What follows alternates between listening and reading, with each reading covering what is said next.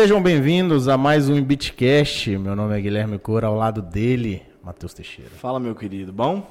E hoje, hoje esse episódio Hoje é de é responsa, hoje é responsabilidade hoje grande, esse viu? episódio é de responsa.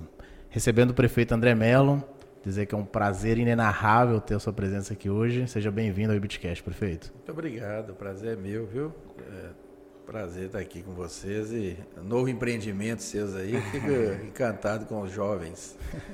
Parabéns. A gente Não, não muito podia, honrado. não podia ser outra pessoa para abrir o calendário político, vamos dizer assim. Ah, é. Pra abrir essa. essa Ah, é? Tô abrindo, nenhum- tô abrindo. Nós já estamos. o O, seu episódio vai ser o vigésimo episódio. E a gente. É, Vigésimo primeiro ou vigésimo? vigésimo, é. Vigésimo, né? E a gente não entrou no assunto político exatamente até para questão de receber uma, um grande nome da política Exatamente. de, de Valadares, para a gente poder estar abrindo esse assunto político aqui no Ibitcast. Obrigado, é. Então, ótimo. Uma Ano honra. político, né? Exatamente, né? Propício, a gente tem que conversar sobre. Tá certo. vamos pro Paga Nós antes de a gente continuar o papo? Vamos, vamos, vamos, vamos para quem faz isso aqui acontecer. Agradecer primeiramente a House Malt Cervejaria. Se você quer ter uma experiência completa de beber uma House Malt, a melhor cerveja artesanal da cidade, você pode ir até o bar da House Malt, lá no Lagoa Santa, e apreciar de mais de 13. Mais não, acho que são exatamente 13, hein? Acho que eles falaram 14, não? Quatro- então são tem mais, mais de 13, ainda. Tem um- 14 tem as torneiras com diferentes sabores de cerveja artesanal. Um atendimento fenomenal, comida boa, drink também para quem não bebe cerveja. Então vá até um bar da House Malt. Se você não gosta de sair, você quer ficar em casa no conforto da sua casa, tem um Beer Box.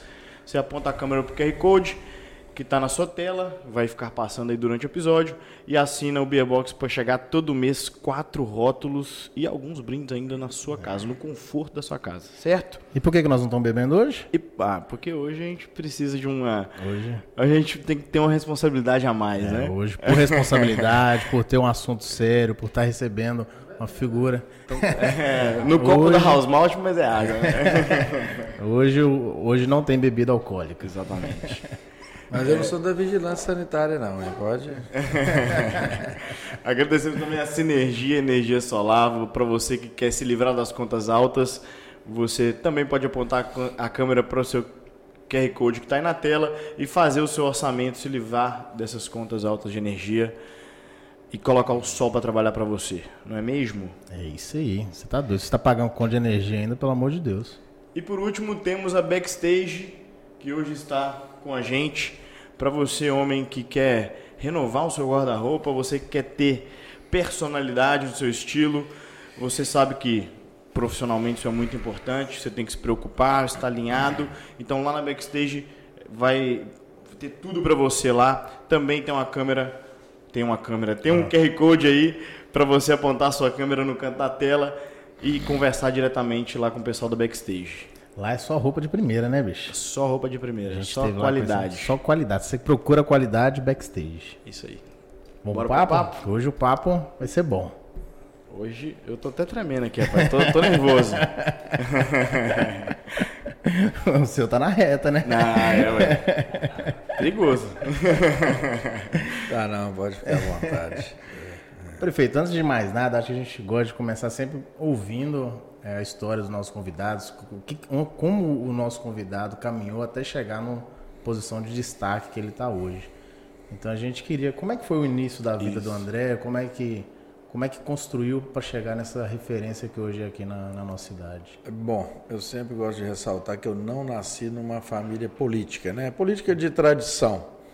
Mas eu tive sorte de ter um pai, principalmente meu pai, muito politizado, né? Sempre, apesar de pouco estudo, ele sempre leu muito e, e sempre gostava da, da política classista, sempre levando a gente a, a pensar nisso, né? A, a importância das, da, da- das representatividades, né? Enfim. Então, é, eu sempre fui levado é, na cooperativa, da importância do, do- desse braço comercial do produtor rural, depois no sindicato rural, na própria União Ruralista, que faz a- o grande evento aí, que é a Expo Agro, e, e- e participando disso aí, é- é jovem ainda, entrando em diretoria, né?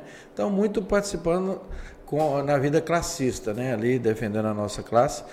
É, e aí pude perceber a importância da, da política, né?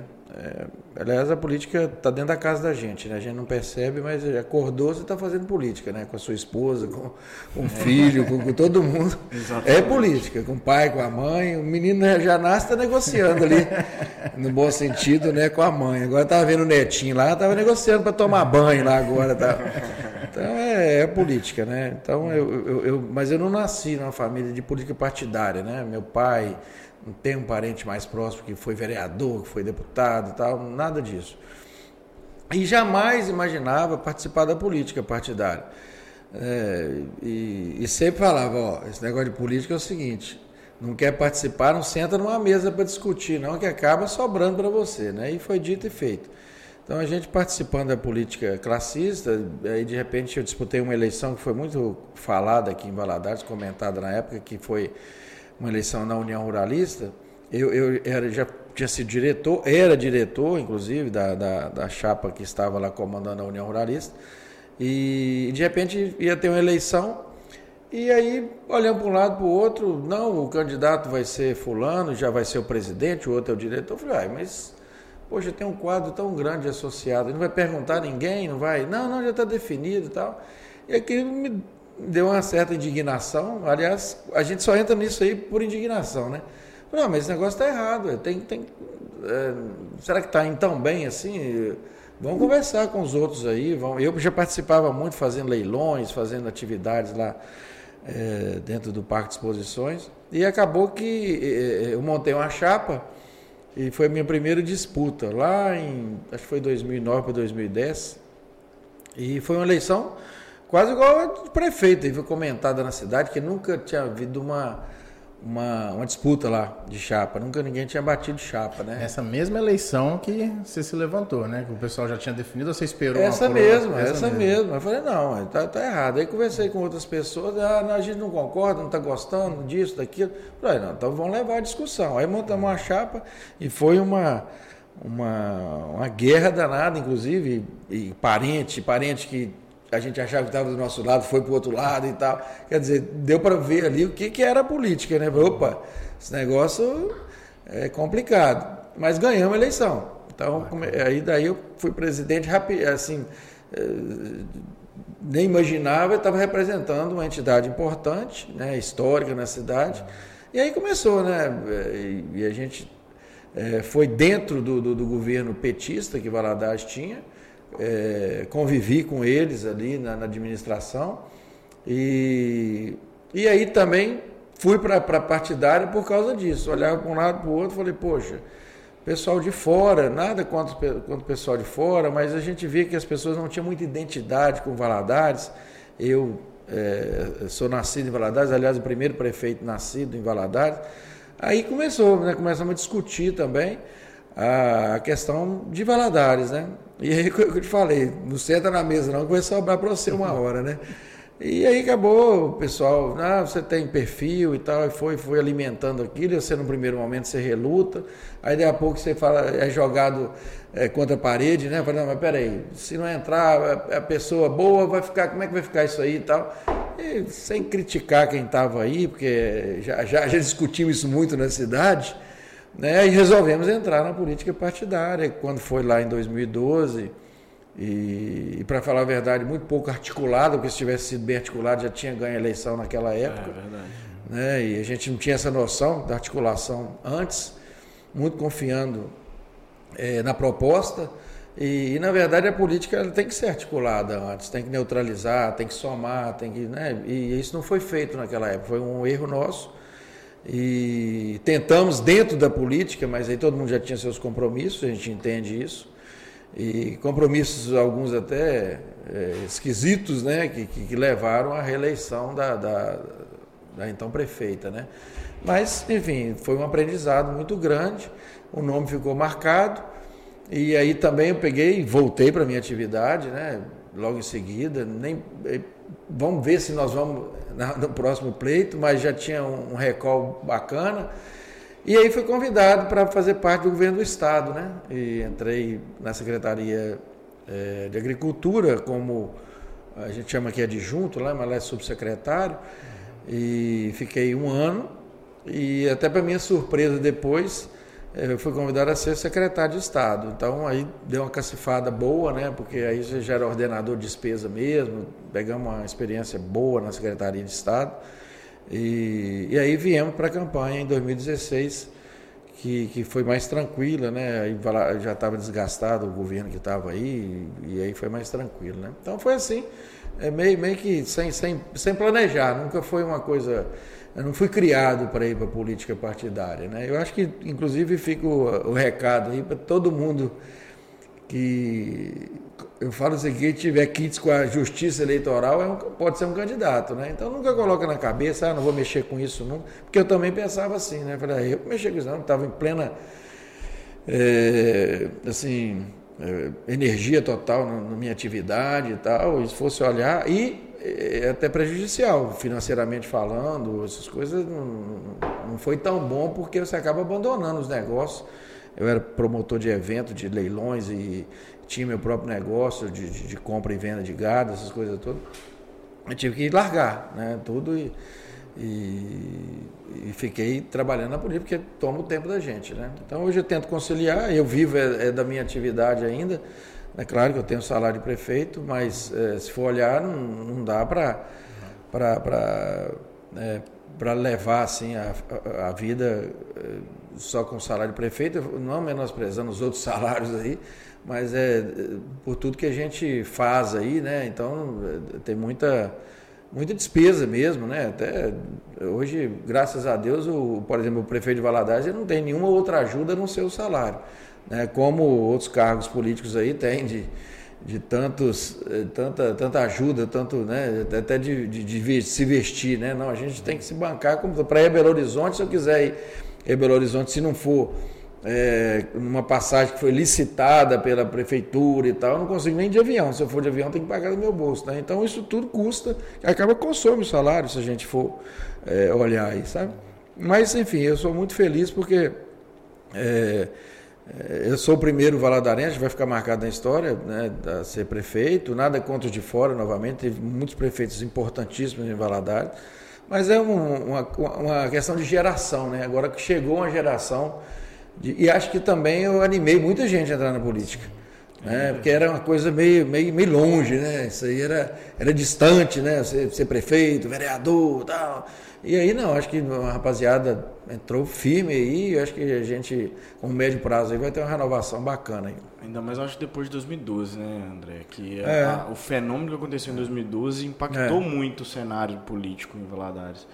Porque. Quase que era... a gente foi o Zema, né? É, eu ia fazer essa comparação, inclusive. Se tivesse segundo turno, né? Se tivesse segundo turno, não. muito provavelmente. E tinha, né? Uhum. Não sei é, se vocês lembram, ter, né? quando a gente a gente fala que não planejou, mas a gente analisou isso aí, a gente fez pesquisa tal, entrou com bastante profissionalismo.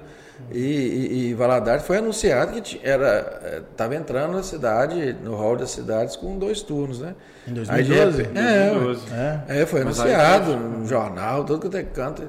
Aí quando você vai ver, é, fizeram uma recontagem lá, faltaram 300 e poucos votos lá. É, aí boatos, aí voltou. De, do motivo é, disso, mas enfim. É, aí fala aí que é, sei lá, tiraram o voto. E, enfim, é. aí não adianta mais. Não adianta é, chorar mas, pelo leite mas derramado. Teve alguma coisa, teve, né? Mas aí voltou para um turno só. E aí um turno só.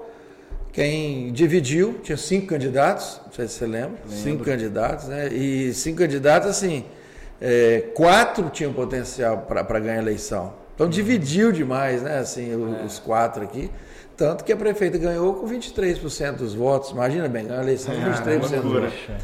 Então é, foi muito. É, vamos falar assim, se fosse olhar, se, é, não foi é, uma coisa bacana, porque muito pouco voto, né? Para é. legitimar uma, um prefeito de, um quarto, de Valadares. Né? Menos de um quarto, muito pouco cara. voto, né? Uma cidade nessa proporção, né? Então é, a gente até discute isso. É por que só acima. Alguém colocou isso na mesa? É só acima de 200 mil eleitores. Não entendo por quê. Por que, não acima de 100, acima de 50, acima? É, não dá para entender. Então alguém então, arbitrou tem... isso lá em Brasília. O, o, mundo ideal é você ser eleito com 50 mais um, mais né? Um, é, é, isso tá, que eu estou falando. É. O público votante ali está é. Ah, o custo é muito alto se eu todas ia... as cidades forem fazer. Mas peraí. Mas, e o custo o benefício de, de, do, é, do, do, custo? Da legitimidade é, da coisa, né? Que, então, eu acho que essa é a relação foi, que você fez. Esse ano já foi diferente, né? Eu peguei as duas, duas coisas ao contrário. Esse ano, Valadares teria um turno só, que seria uma vantagem muito grande para quem está uhum. na prefeitura, quem está uhum. Né, na frente de pesquisas, coisas, né? Então, porque é, foi feito um, uma, uma recontagem novamente, mas aí uma, uma, falta de 15 mil eleitores, que eu acho que é a imigração. Biometria, né? né? E biometria e a imigração também. Né? Então foi feito isso aí, esse recadastramento, e não teria. Uhum. E comprovadamente, já tinha sido publicado também que ia ser um turno só Valadares. Uhum. Eu voltar. Aí, de repente, o Supremo lá, por causa da pandemia, que tem a ver isso, que a, a, nossa, a nosso recadastramento aqui, ele terminou 15 dias antes de se falar em, do primeiro decreto presidencial de pandemia. Uhum. Né? Aí, de repente, o, o, Superior Tribunal Eleitoral, não, não vai valer a, a, a, recontagem aí por causa da pandemia. Não tem nada a ver, tudo bem, se tivesse cidade que estivesse dentro da pandemia ali, é difícil o cara ir lá fazer a biometria, estava todo mundo com medo, né?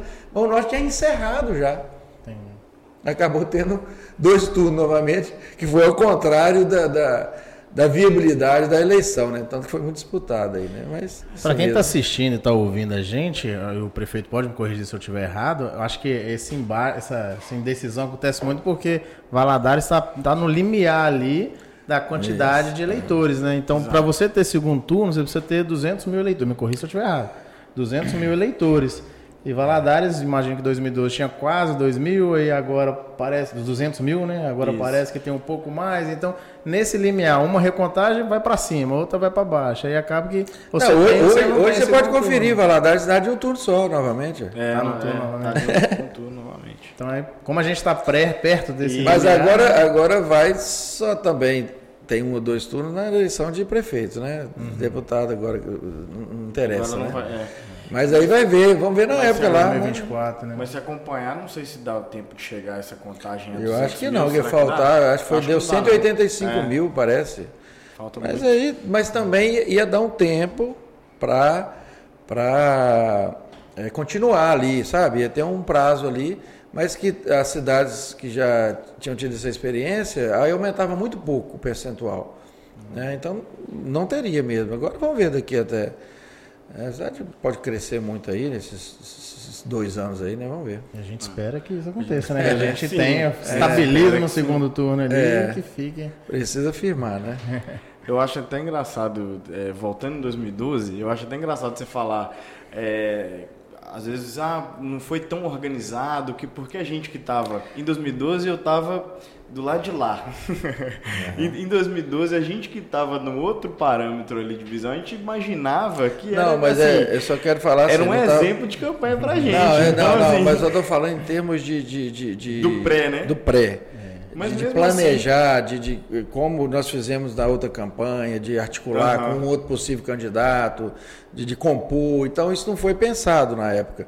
Né? Foi, aí entramos, aí, não, aí nós entramos de uma maneira bem firme, porque senão também não, não, faria. Não faria sentido, um, né? Sentido, né? Para fazer diferente mesmo. Né? Mas, mas eu falo em termos de, de articulação antes. Né? Eu fui, eu fui descobrir a importância de um partido naquele momento. Né? Ninguém queria o candidato. Né? Não sei se vocês lembram, o PDT que abriu a porta na época, Sim. né? Tal, e, então, é, eu não conseguia vaga em partido, porque já estava, não, já tinha feito compromisso aqui, tinha feito ali. Quase que eu não era candidato porque eu não tinha partido.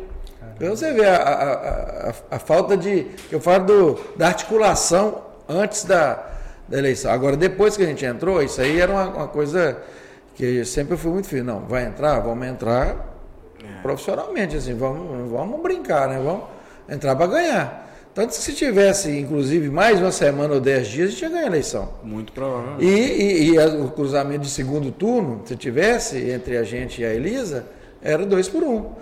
É, então, é, mas é isso mesmo, né? não adianta Faz lamentar parte, isso. Tudo a gente está aprendendo, é. né? Então, eu imagino que foi um aprendizado tão muito grande, grande que depois. Foi, foi, foi aprendizado não só para quem estava nas campanhas, não foi só para a campanha do André, mas acho que para todas, mas para o eleitor também, porque depois, na, já é. em 2016, é.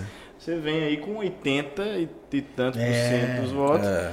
Então, assim, eu acho que é também uma, uma- um recado que a própria popula- população deu de que arrependeu de 2012. É, isso, isso, isso. Né? Inclusive, não sei se você lembra, é, tinha as fake news já naquela época, mas era mais impressas, né?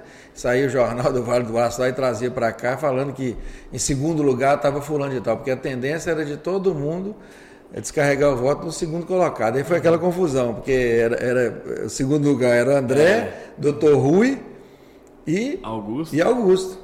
Todo mundo era segundo lugar. É, E as diferenças de votação aqui foram pequenas entre um e outro, né?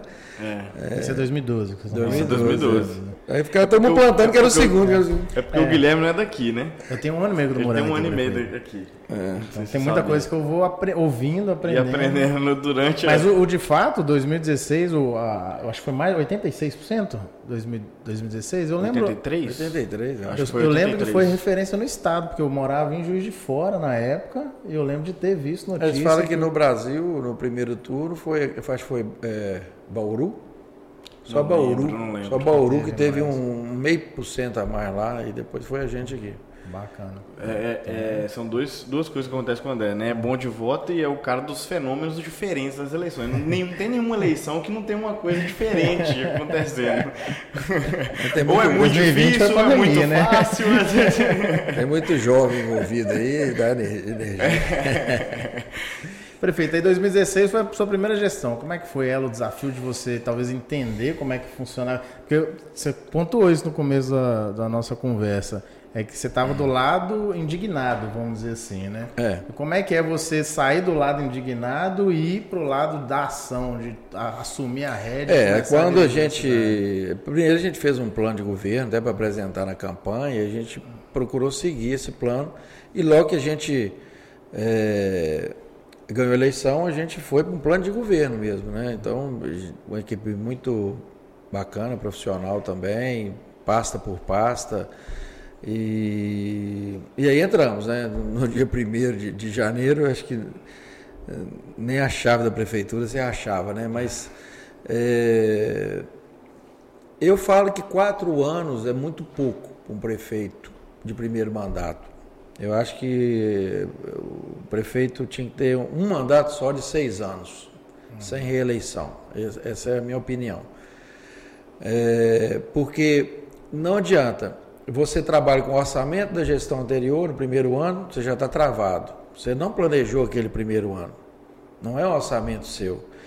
Né? Mesmo que é, seja um, um, um- um prefeito anterior responsável, tal, que faça um orçamento bacana para a cidade, mas ele não é seu. Né? Então você, por exemplo, se ela colocou, ou alguém, a gestão passada colocou um orçamento maior numa pasta e você quer aplicar mais na outra, você fica travado, você não consegue trabalhar. Então você já trabalha com o orçamento anterior e você demora aí no mínimo seis meses para conhecer os números. Não, não- não é fácil assim. Você chegar, não, vai ser.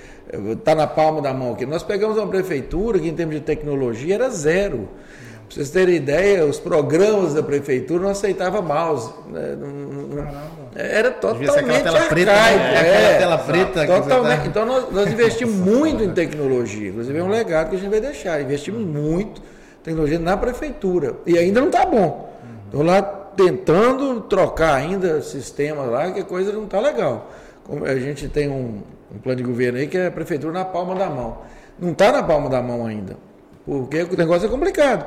Você conseguir todas as pastas ali, eu quero isso e está né? Agora, agora já vão soltar a certidão negativa online e tal. Mas isso é, é difícil, desde está perseguido isso desde o começo do governo. É, é, é lento, aí você tem que licitar. Até porque né? também é uma cultura, né, André? Não é um problema de Valadares, né? É uma cultura geral. é geral. É. Então, assim, para você é, mudar esse processo todo, virar a chave, é uma coisa muito lenta. Mas né? aí é complicado. Só voltando à gestão mesmo, como a gente já tinha uma experiência de gestão, de, é, esse também é um, é um cuidado que eu sempre tive, é, é a gestão é, financeira mesmo da coisa, né? É aprender ali o que, peraí, é, Valadares tem dinheiro ou não tem, afinal? É, aí eu fui descobrir que não tem, né? É, porque muita gente acha que tem sobrando, né? Ah, mas também falta? Não, não falta. Se fizer uma boa gestão, vai, tanto que a gente nunca atrasou, nós trouxemos o pagamento do funcionário é, né, os primeiros cinco dias. Antes não sabia, era dia 10 e não sabia se ia receber. A gente, nós nunca atrasamos uma folha, quer dizer, em cima de gestão ali. Então, é, ah, não, é bem verdade que às vezes você atrasa um pagamento ao fornecedor, mas prezando sempre pelo, pelo funcionário, porque você deixou de pagar a folha é um caos, né? É décimo terceiro, que antes não, pagava em dia, a gente passou a pagar. Então a gente vem organizando isso aí, mas isso não, você não consegue de imediato, né? Você vai então o primeiro ano para aprender. O segundo já tem eleição, é, que é o caso né, agora, sim.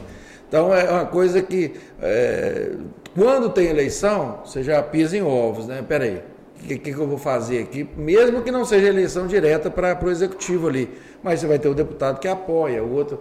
Então é, é um problema. Então você pega dois anos. Terceiro ano, então você vai é, governar. Tô, tô, tô, aprendi, vou arrebentar aqui.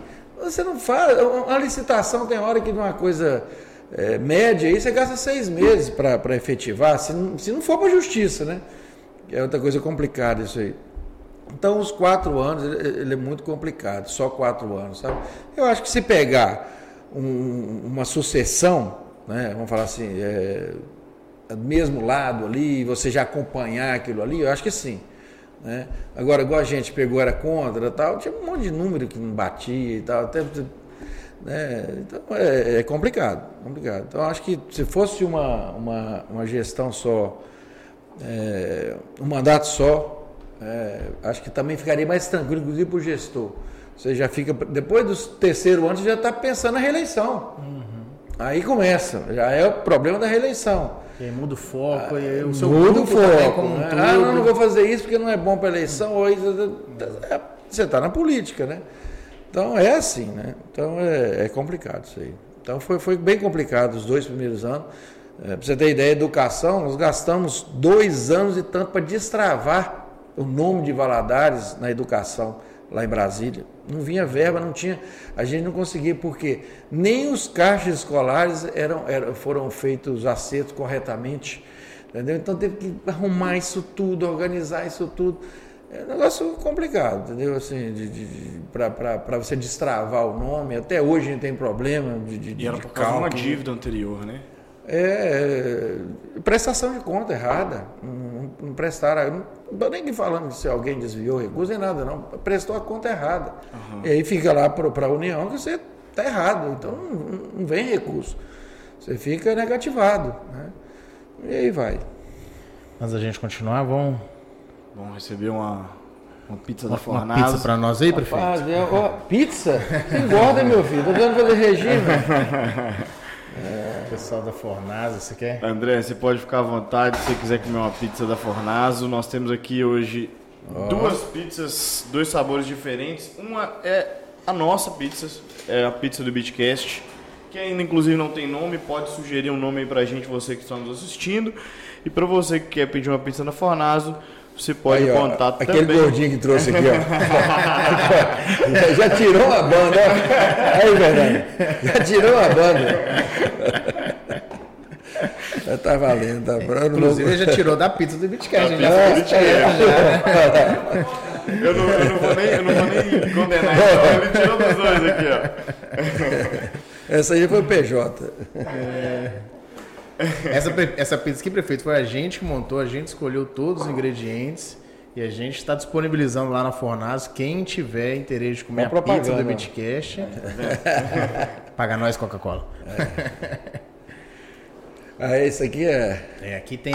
O recheio é seu. Aqui tem pepperoni, cheddar, cheddar bacon, bacon, cebola roxa. Isso aí. Ixi, Maria. Tá cheio aqui. E aqui também tem um de frango com molho barbecue e bacon. Vamos na, daqui, da nossa, né? Aí, ó.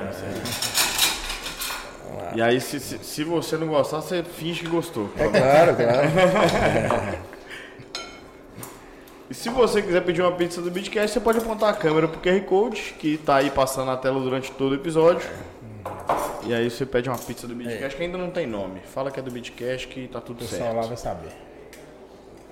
Pode ficar à vontade aí, viu, André? Não, aqui tá mais que à vontade. Tá que nem a entrevista. que é diferente. Eu não lembro nem onde a gente estava, só pra você ter noção. Nós paramos na gestão, Educação, né? Nós Na falando da primeira gestão, primeiro né? mandato, Primeiro né? mandato, isso. Pode ir. Passou o primeiro mandato e teve toda... Eu ia perguntar assim, é, depois, entre o primeiro e o segundo mandato, com certeza as dificuldades são outras completamente diferentes.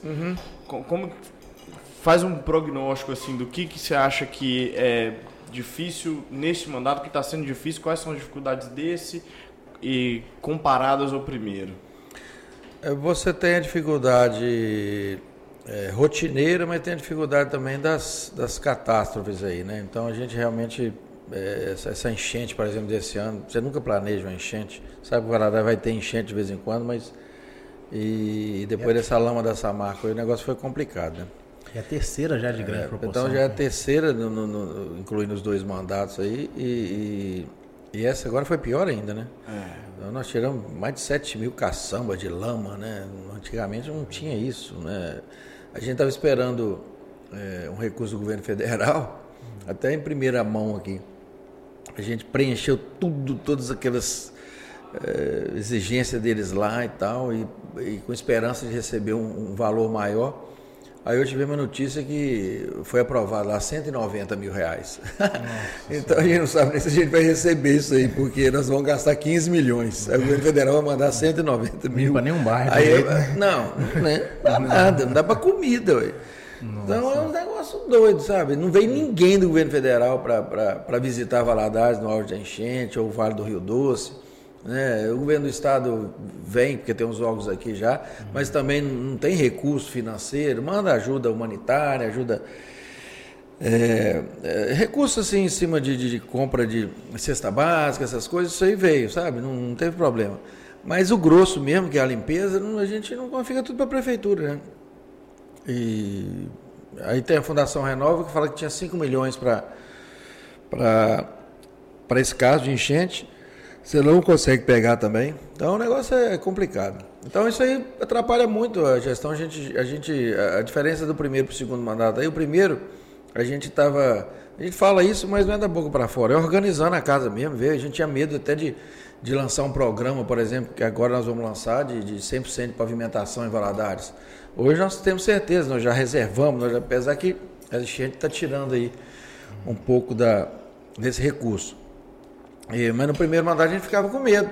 Então as entregas eh, foram menores, né? A gente teve eh, problemas aí na eleição, porque o eleitor ele quer a entrega. né? E esse segundo mandato a gente vai fazer a entrega. Então, o aeroporto, todo mundo sabe que o aeroporto está sendo. Para conseguir aprovar esse projeto em Brasília, esse pré-projeto né, que, veio, foi uma dificuldade. Aí veio, aí, opa, agora vai uma obra rápida. ah, O negócio.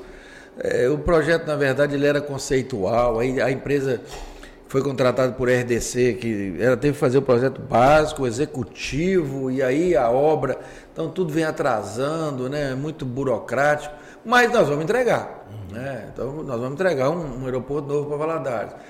Então acho que esse segundo mandato, eu, eu falo com o secretariado é o seguinte, geralmente o segundo mandato é pior do que o primeiro. Né? É, porque não tem a reeleição, porque quando tem a reeleição fica preocupado de, de atuar muito, muito bem assim perante a, o eleitor para ter a votação. Né? Nós é, talvez tivemos uma, uma reeleição apertada aí, porque a gente é, nós tivemos muitas ações invisíveis, vamos falar assim.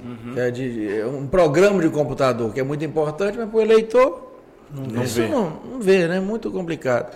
E assim, vários exemplos, né?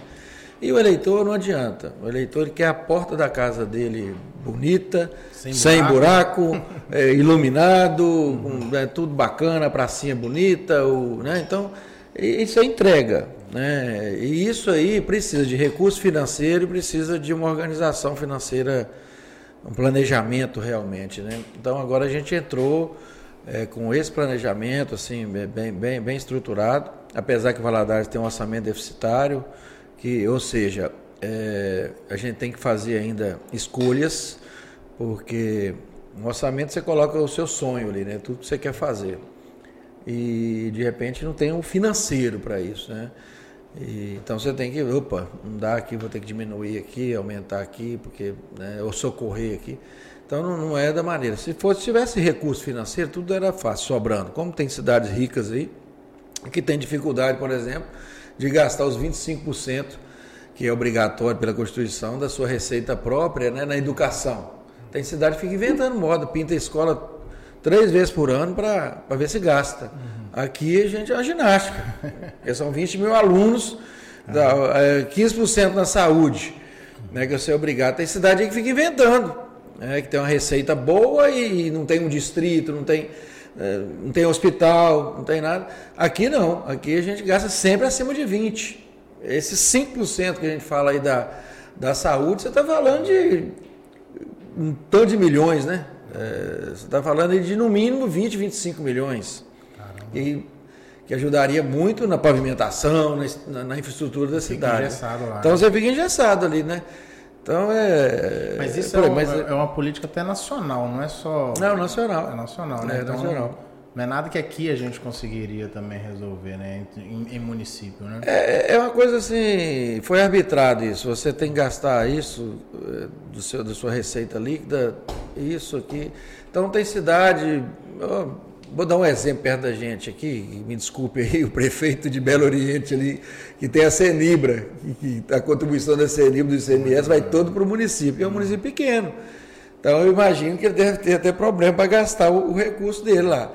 E assim tem outras cidades. São Gonçalo do Rio Abaixo, ali no. A gente conhece o Beléus ali, né? Propaganda aí, ó. Uhum. É, é, a, a, a, maior, a maior mina, é, a maior mina da Vale é lá. Então, imagina. E lá é um vilarejozinho, é, lá é pequenininho, entendeu? Então, é, quer dizer, eu acho que tinha que ter um, uma regra aí, que, um, um teto, né? Não, é, arrecadou 5 milhões aí por mês, mas ó, só vai dois para você, que esses três aqui vai precisar uma cidade maior aí. Porque essa divisão geopolítica aí é muito doida. Valadares, se você pegar do Alto Santa Helena, que é 75 quilômetros da sede, e for lá no Goiabal, que é 65 quilômetros, nós estamos falando aí de quanto? 140 quilômetros de uma ponta na outra. Caramba. Né? É 140. Aí você vai no município aí é praticamente a cidade ali, mas um pouquinho não tem um distrito, não é tem. Um bairro não sei por que, que, também essas. Né, Minas Gerais tem 853 municípios, que eu acho um exagero aí, né? Acho que tem muito, muito município pequenininho. E aí vem, se ele é pequenininho e tem uma receita grande, ele o ditado popular, e lava a égua, né? o governo atual até tentou diminuir o município. Tentou, tentou, não conseguiu. É. É, abaixo de 5 mil, né? Você trouxe uma questão, eu até queria fazer uma analogia, que às vezes fica até mais fácil a gente entender essa questão da estrutura, né? os trabalhos que você faz que são invisíveis. A gente pode trazer uhum. muitas vezes o exemplo da nossa casa, por exemplo. Você tem lá, tá pintando uma rachadura na sua casa, aí você vai lá e passa a massa e pinta, mas aí daqui um ano, daqui dois anos, a rachadura volta. Você vai lá. O problema, você está mascarando ali, você está escondendo a rachadura, mas o problema não está na rachadura, o problema está na sua base, na sua estrutura, é. que não foi bem feita. E para você resolver a base, é um serviço que é invisível. Você não está vendo a base. Então é, é bem legal ouvir é, esse, esse, pensamento, que eu acho que, é, acho que falta muito isso no nosso país hoje. A gente tem que é, resolver a estrutura. Eu acho que é o exemplo da, da Rua Simval, Rua da ESC, que o pessoal está falando. Isso. Tá? Ah, Silval Leite lá. Silval Leite. É, que é. O, o, o, tava lá cheia de buracos. Eu, eu, uso muito essa analogia também com os buracos. Eu acho que o Brasil é muito essa, esse exemplo do buraco. Porque é, acontece buraco, você vai lá e tampa. Acontece buraco, você vai lá e tampa. Só que o problema não é o buraco, o problema é a estrutura que não está é suportando. Não é. tá. Então é a gente voltar, reconstruir, começar a construir um país, uma cidade, um estado é, da forma que o senhor comentou, né? Estruturar uhum. ela, que aí a gente vai começar a crescer e, de e forma. Nessa, e nessa época saudável. também, o que o pessoal acho que às vezes não entende é que a gente está num período chuvoso. Então, se vai lá, tampa um buraco, é. ele vai abrir de novo. Mas você vê dias, como é que uma né? coisa puxa Principalmente outra, aquela né? rua ali que é muito. Mas não pode, até discuto muito isso com o pessoal nosso da comunicação e até com o secretário de obra. Tal. Eu falei, gente, não pode ser a desculpa da chuva ter os buracos. Então, então tá chovendo, todas as cidades do Brasil tá cheia de buraco. É questão de estrutura, é isso aí. Nós pegamos uma cidade que não investiu em infraestrutura há 30 anos e aí não tem nada que aguenta. Asfalto tem vencimento, né? É, a gente mudou, por exemplo, a primeira coisa, já passamos uma lei que nenhum, nenhum parcelamento de solo, ou seja, loteamento, pode ser asfalto mais. É, é o intertravado. Uhum. Ele aguenta muito mais, ele é permeável. Né? Então é mais fácil quando tem que é, abrir ali um buraco para fechar, né? não é igual asfalto. Asfalto você começou a abrir, danou, né? você não consegue é, boa qualidade ali no tapa-buraco. Então é tudo é estrutural, né? Se você também não for fazendo a base ali, a Leite vai ser feita agora base, subbase, base e o asfalto de 10 centímetros. Vai lá para ver. Eu fui lá hoje, é, é uma capinha assim de asfalto para bicicleta andar e quer aguentar caminhão, você não vai aguentar, né? Então.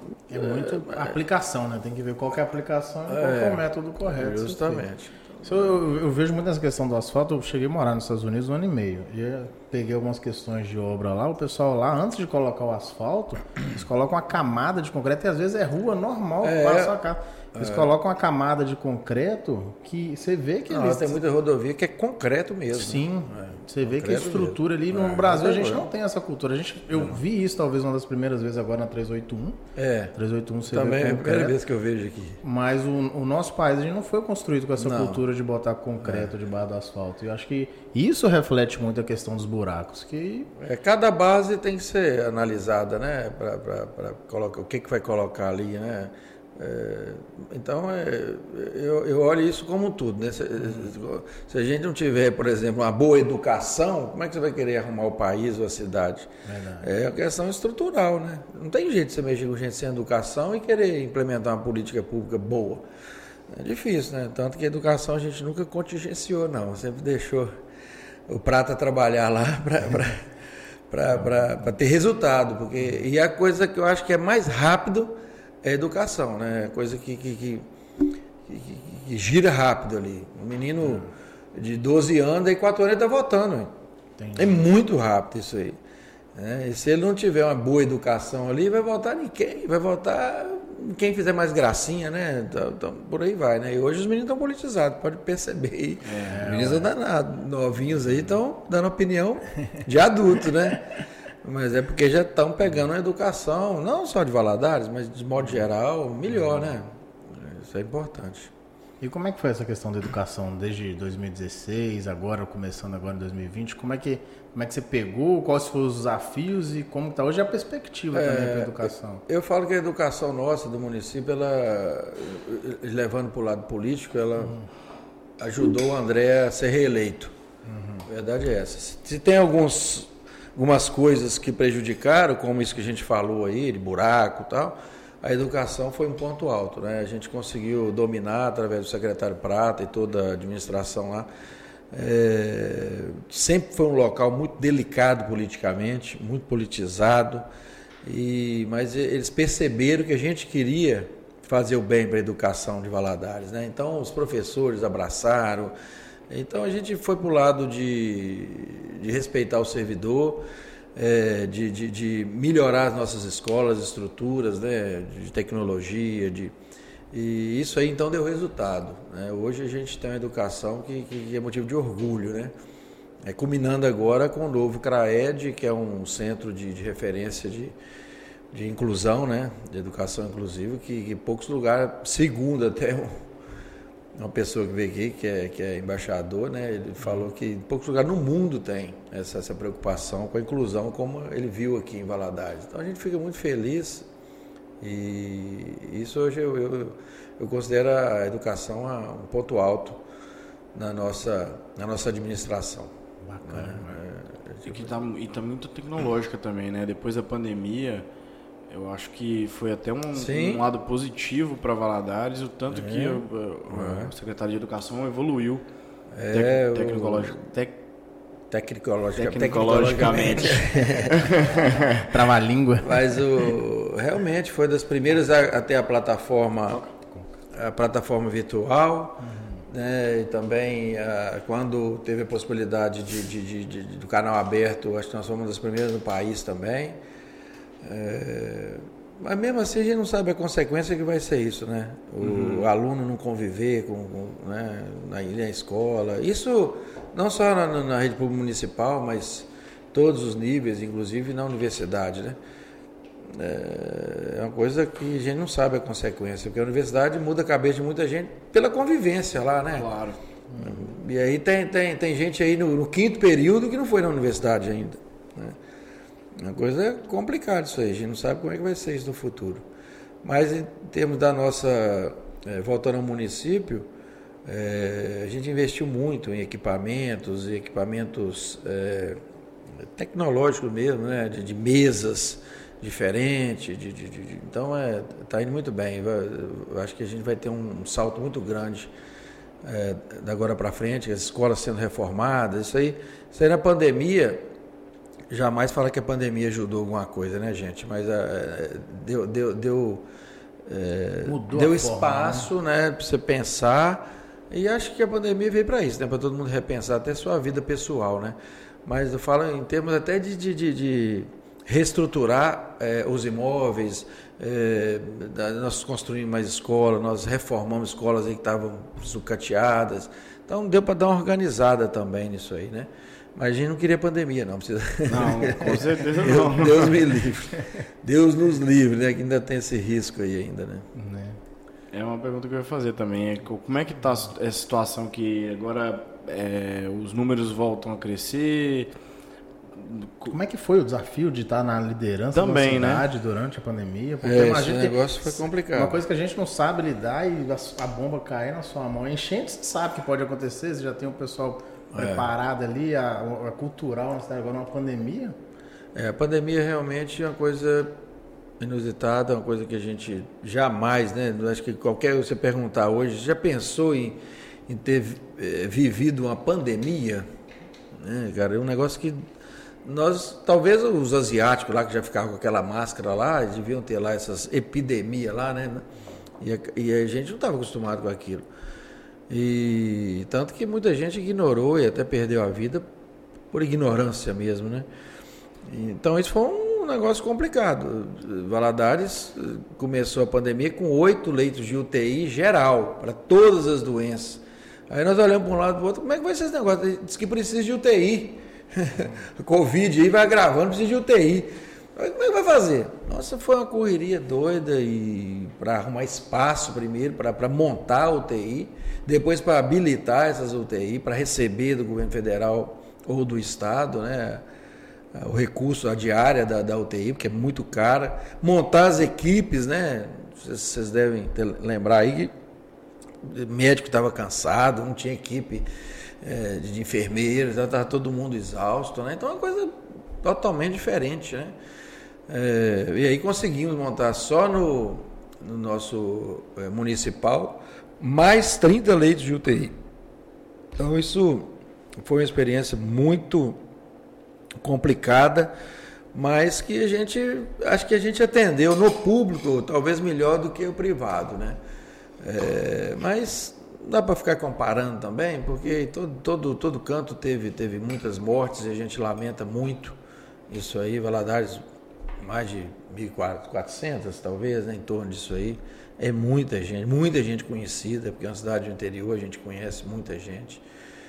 E, mas vai deixar um legado também. Né? A gente espera que essa, esses leitos aí, pelo menos a maioria, fique é, habilitados em Valadares. Agora a gente está tendo a notícia que a partir de, do mês que vem já, o Estado não vai bancar mais leite. Aí é uma briga agora de, de questão de recurso. Tem um custo né? de manter é, também. Custo, né? É altíssimo. Né? É. Um leito comum de UTI é, deve custar em torno de R$ 1.500 por dia.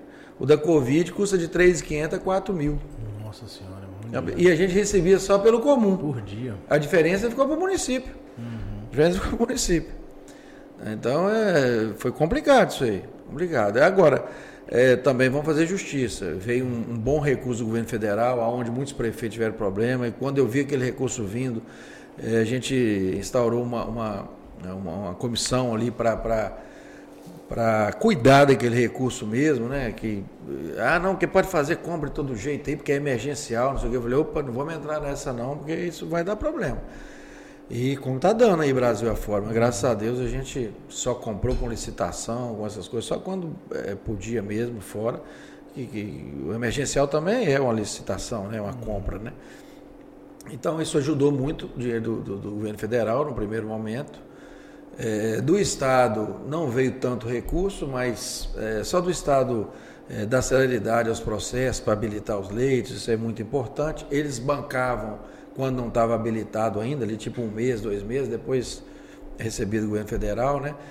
Então isso foi, foi uma, uma, luta grande, né? E, e, a saúde é um grande problema, né? Uma cidade Sim, polo como Valadares e as outras doenças não, não acabaram. Não, não, não, tinha só o Covid, tinha todas. E aí, meu filho, hoje nós temos uma consequência de um acúmulo, por exemplo, de cirurgias eletivas muito grande. E aquele, aquela pessoa que é, podia esperar, né? Qualquer cirurgia, qualquer procedimento, não estava fazendo nada. Então isso veio acumulando. Então você tinha lá o, de cirurgias cardíacas 100, hoje tem mil para ser feita, né? Então isso deu uma, uma desestabilizada no, no setor, na, na saúde como um todo. Então agora a gente está correndo atrás para diminuir essas filas aí e a gente espera que vai conseguir, né? Mas é, é, outra consequência da pandemia. Muita gente morreu porque às vezes a pessoa precisava de uma cirurgia eletiva de coração, mas ele só aguentava um mês, não aguentava um ano, e acabou falecendo. Então isso, isso aí não é contabilizado na, na na Covid. É uma realidade. Isso aconteceu. É um efeito, né? uma consequência. É uma da consequência COVID. da Covid também.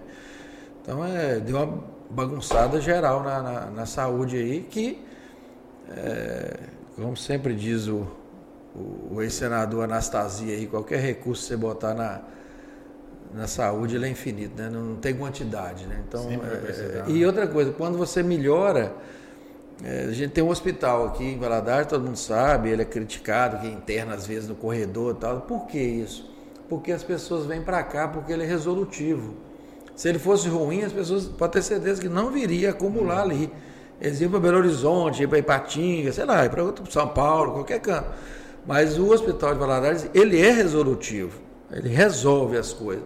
Então, quando pega essa fama, é, é outro lado, né? Está indo bem, vão para lá. Acaba complicando, porque é 100% SUS, porta aberta, tem que atender todo mundo, independente se tiver pactuado ou não. Hoje o pacto é Valadares, mais 50 municípios mas a gente atende 86 já foram cadastrados ali e você não pode deixar de atender. E o hospital não pode faturar, porque não é uma fundação. Isso é um problema que tiraram lá atrás, na época é, do, do, do, do, ex-prefeito Fassarella, era uma fundação, ele tirou e botou para a secretaria novamente. Então, é, é, um problema que a gente convive com ele aí. É, a gente tem estudado essa questão de voltar a ser fundação, também não é fácil, tem os, os poréns também. É, então, é, aí vai, vai tocando a saúde, mas eu acredito, sinceramente, para ter eficiência na saúde, tem que ser uma saúde é, terceirizada com responsabilidade. Ela, ela tem que sair da mão do, do, do, público, entendeu? Acho que o público tem que fazer a gestão da a secretaria nossa, gestão plena de saúde, receber os recursos, fazer as, as pactuações ali, os contratos, os convênios, tal, né, para mas quem tem que tocar isso aí é a iniciativa privada. Entendeu? Eles têm é, é, rapidez para. Hoje eu tive reunião da saúde à tarde, às vezes falta remédio, por quê? Você faz uma licitação de remédio, dá deserto. Não tem, aí você não pode comprar de, de outro qualquer ali, não. Você tem que esperar outro momento de outra licitação. Até então o negócio é muito isso. complicado. Né? Então, às vezes, você tem que pegar medicamento emprestado com outro hospital e depois devolver e fica numa ginástica aí porque não tem rapidez nos processos. Né? Então é complicadíssimo isso aí. Então eu, eu acredito, desde o começo, a gente quis, inclusive, terceirizar o hospital. Aí passamos uma lei de. chama lei de OS, né? E essa OS é muito mal falada, mas tem as OS boas aí. Isso é questão de é, muitas fundações boas, respeitadas Brasil afora. É, e aí, na época, é, é, entraram com uma ação popular. Isso é uma coisa que eu discuto muito. Inclusive, eu tenho apertado aí nossos deputados aí em relação a isso, porque, poxa, o negócio foi decidido pela Câmara de Vereadores, que é eleito pelo povo, sancionado pelo prefeito. Aí qualquer um pode ir lá entrar na justiça, pega um liminar para o processo todo. Isso aí no Brasil, até chegar numa decisão final, demora quantos Passa a gestão. Mas recurso, Pa- são passou a gestão passada? Agora que nós estamos com isso aí resolvido. Entendeu? Nós ganhamos a ação lá. Porque é, pode fazer. Nós passamos uma lei que era, era necessária de ser é, proposta e aprovada pela Câmara para para Valadares ter a oportunidade de colocar, ó, temos um hospital, o hospital está aqui, a gente tem X de, de, de recursos para colocar nele, daí para frente você vai ter que faturar, você vai ter que. Então, geralmente, é uma, a fundação ela tem a parte filantrópica, que ela é obrigada, uma parte de SUS, mas pode faturar. Também pode receber muitas emendas também tal, tal. Então, quer dizer, você tem uma eficiência maior, uma celeridade nos processos. E o poder público não tem. Por melhor gestão, a gente já experimentou isso e, e é reclamação. E quem é da área da saúde sabe o que eu estou falando. É, pode até falar, ah, é, pessoal incompetente. Não é. Ah, vai lá em, em São Paulo, nós já fomos em um monte de lugar. Aí eu aprendi esses dias o seguinte: foi Uberaba. Aí perguntei, até um ex-prefeito lá, eh, amigo da gente, o Paulo Piau, teve lá dois mandatos. Aí eu falei, ô Paulo, e, e o hospital aqui, como é que você toca? Ele é. Hospital? Falei, eu, ué, Uberaba, 350 mil habitantes, é hospital, é seus aqui. Nunca toquei hospital. A gente só toca aqui é o que nós somos obrigados a tocar, é o que? É atenção básica, é posto de saúde, é UPA. Hospital aqui é o Estado que toca, a universidade, a faculdade, não sei o quê. Eu falei, poxa, a gente estava no Outra caminho certo. né? A gente estava no caminho certo. A gente queria fazer isso, a gente quer fazer isso. Entendeu? E aí essa, essa, essa ação impedia isso. Então a gente quer fazer isso, a gente não quer fazer isso para. Muita, muita gente, é, às vezes a gente é mal interpretado. é, ah, não, vai terceirizar, isso vai beneficiar a iniciativa privada. Gente, vai melhorar para todo mundo, vai melhorar o salário do médico, do enfermeiro, não sei o quê, porque eles têm condições de negociar. Né? De- de- a, a gente, para aumentar um plantão médico, tem que passar pela Câmara. É uma tristeza. E quando aumenta lá, dá um impacto de maneira dominó, complicado, sabe? Então, é, eles não, eles, eles, eles têm, é iniciativa privada, é diferente da gente, é, é ágil, né? Eficiente, É eficiente, né? É, a, gente, a gente, é claro que a gente sabe que tem os problemas no Brasil, e dos- dos ineficientes e que quiseram roubar dinheiro, por- vai ser preso, né? Quem fizer isso vai ser preso. Então, a gente não pode partir desse princípio e vai terceirizar e vai entrar um ladrão ali. Não, se ele for ladrão, ele vai responder pelos atos dele para lá e pronto. Então tem que, a gente está trabalhando nesse sentido aí para ver se melhora ainda mais, porque o sonho da gente é o hospital ser bem gerido por uma fundação e a gente realmente dispensar energia aí com, com atenção básica que, que a gente ainda sabe, bate no peito, sabendo que isso é uma falha, apesar da gente ter muitos postos de saúde, muita, mu- muita atuação nisso aí também, mas pode melhorar muito ainda, se a gente tiver uma atenção focada no que a Constituição nos impõe, que é a atenção básica.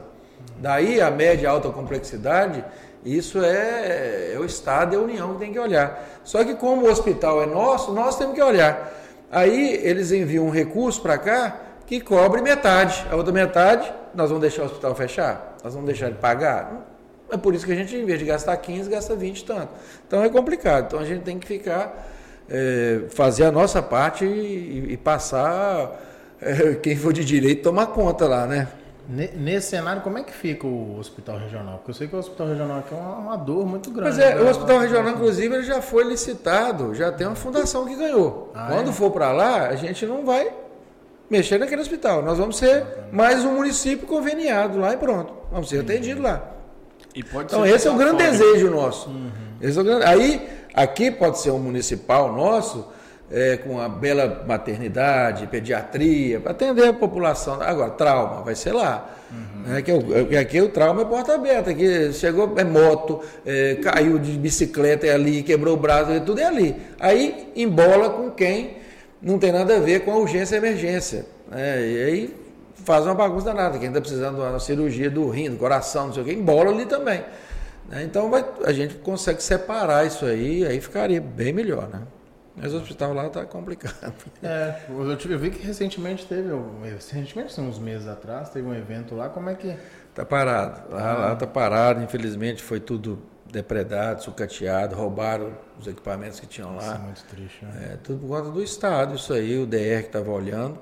E é muito triste, muito triste. Lá foi, a gente conseguiu o Fórum dos Prefeitos aí que eu faço parte, Valadares faz parte. Uhum. Conseguimos 75 milhões da, da Fundação Renova, ou seja, da, da, da, oriundo da tragédia de Mariana, para o hospital. Para você ter ideia, é, no final do governo Alberto Pinto Coelho, antes de entrar o Pimentel, precisava de 30 milhões de reais para concluir o hospital. Tinha 85% dele pronto, né, de 80% a 85%. Gastava, gastaria 30 milhões de reais. Hoje os 75 não dão para acabar o hospital. Eles falam que de mais 50. Então é uma coisa de louco, entendeu? Essas obras públicas aí tá lá parado.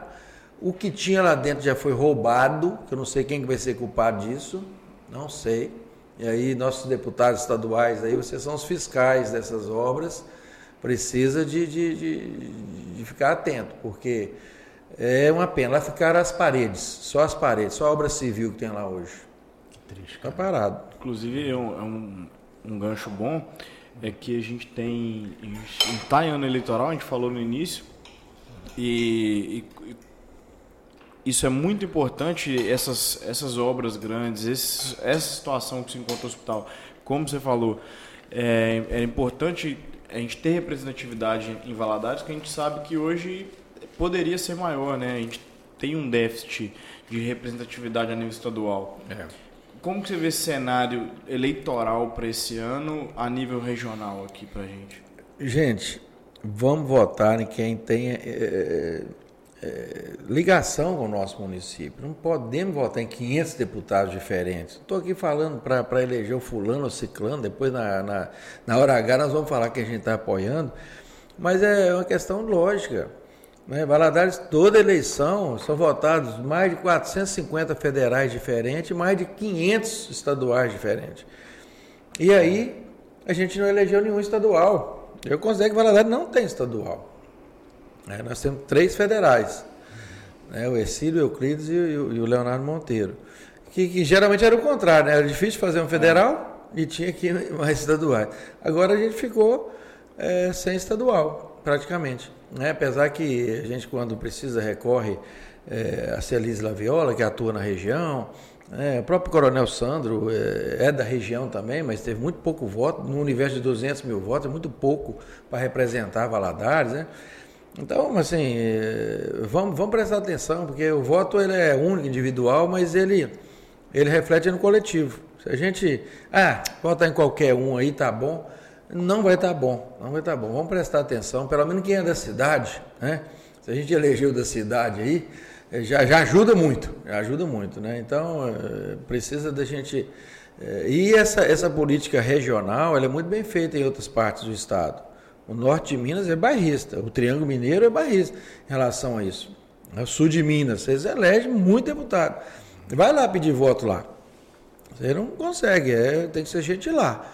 Então, é, a gente precisa criar essa cultura aqui. Né? Valadares Cidade Nova, aí o pessoal não despertou para isso ainda, mas tem que ter, tem a gente tem que prestar atenção nisso aí. É, ficar votando, é, tudo bem, pode ter um, um, grande cara de fora aí, que pode trazer recursos para cá também? Pode, mas e o compromisso? Você acha que ele vai, ele tendo aqui 2, 3 mil votos, ele vai enviar emenda para cá, onde ele teve 20, 30 mil votos? Né? Isso é muito ligado a voto.